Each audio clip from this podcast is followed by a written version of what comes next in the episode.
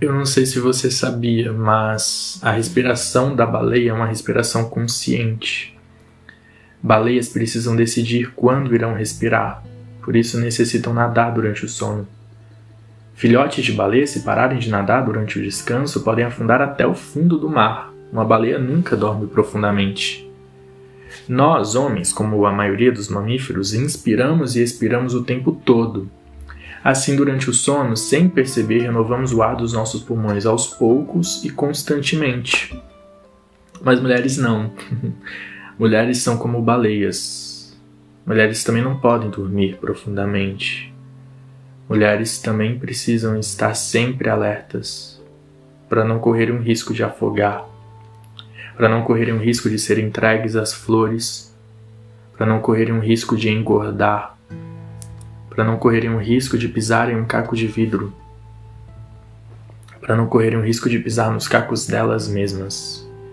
Uma baleia nunca dorme profundamente. Esse livro de Lilian Sais é um livro sobre baleias, mas também é um livro sobre mulheres e discursos violentos que atingem as mulheres. Os conselhos de um namorado que avisa que ela deveria falar menos palavrões, a avalanche de milkshakes para quem quer emagrecer e principalmente para quem não quer. A promessa de um amor bondoso que nunca se concretiza. Ensinam as mulheres que é preciso ser sereias com vozes doces, elegantes, esperando um homem que as encontre. E repreendem sempre que as mulheres se aproximam das baleias, sempre que passam a desejar mais espaço, a falar mais alto, a nadar mais longe, a mostrar a força que têm. Poetisas conseguem dormir tranquilas, sempre falando de coisas belas, jamais lembrando da extinção que atinge as baleias e as mulheres. Mas uma poeta como Lilian não, não há descanso. Há muito trabalho pela frente, trabalho injusto, mal pago que só faz olheiras. É uma vigília. E o próximo verso que machuca pode vir de qualquer lugar.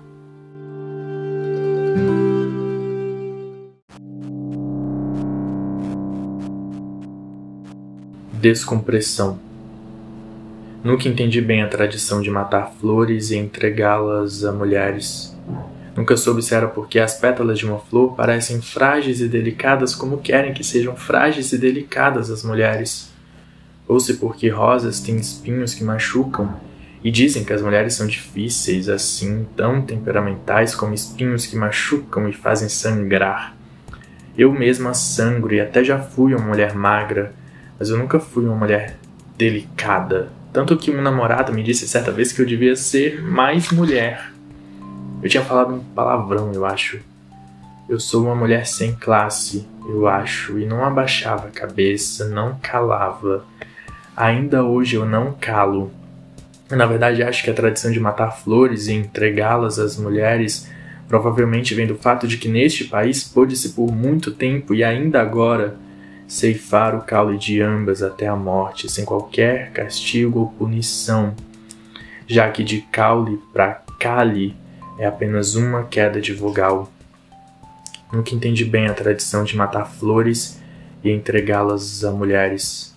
Talvez realmente venha da tradição de matar mulheres e entregá-las às flores, cobri-las de flores, dentro do caixão.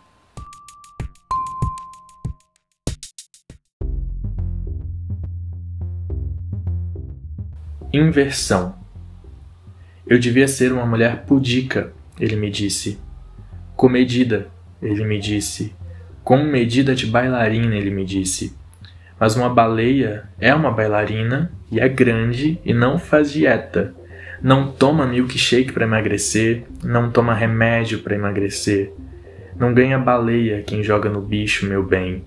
Uma baleia é uma religião. Uma baleia cospe no chão sem pedir autorização.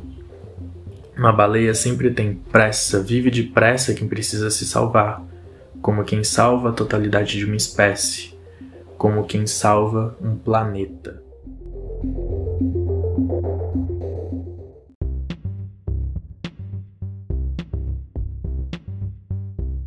Hit do rabo de cavalo.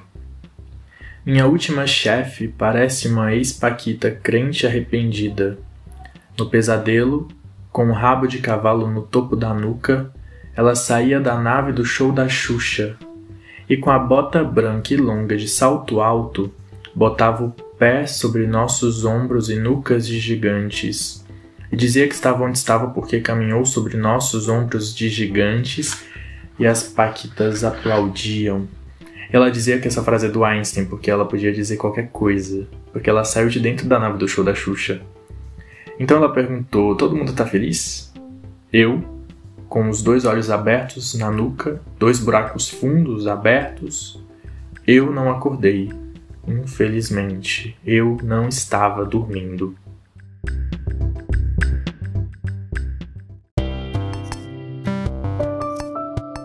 Hit do banco de horas. A funcionária do mês está sorrindo pela primeira vez desde 1995.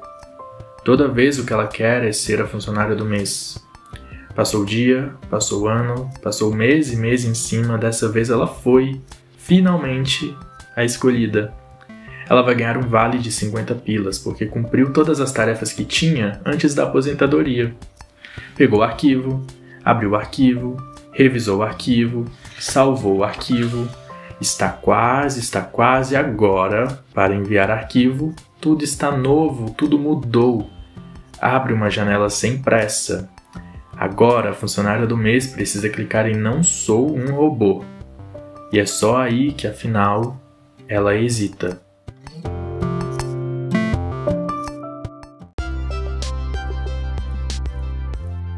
Hit de uma escrevente.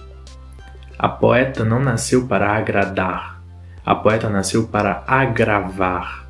Impostora na sala de espera dos gratos, infiltrado entre falsos benditos gatos, felizes poetisas em seus barcos, olhos fartos, peitos fracos, flácidos. A poeta é alguém que às vezes pode e prefere não.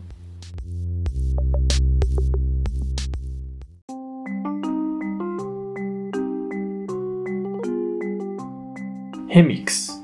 Em 1992, chegava ao Brasil um milkshake diet que tomei anos mais tarde, quando namorei o 13º grande amor da minha vida. Ele me amava muito e disse para eu ser uma mulher boa e me cuidar mais. Eu era magra, mas minha barriga podia ser mais seca e mais reta. Eu reclamei, ele disse histeria. Ele disse não reclama não, o décimo terceiro grande amor da minha vida é uma pessoa boa, muito boa. Ele mesmo me disse várias vezes que é uma pessoa boa. Há alguns anos se casou e agora anda muito triste com a situação do país.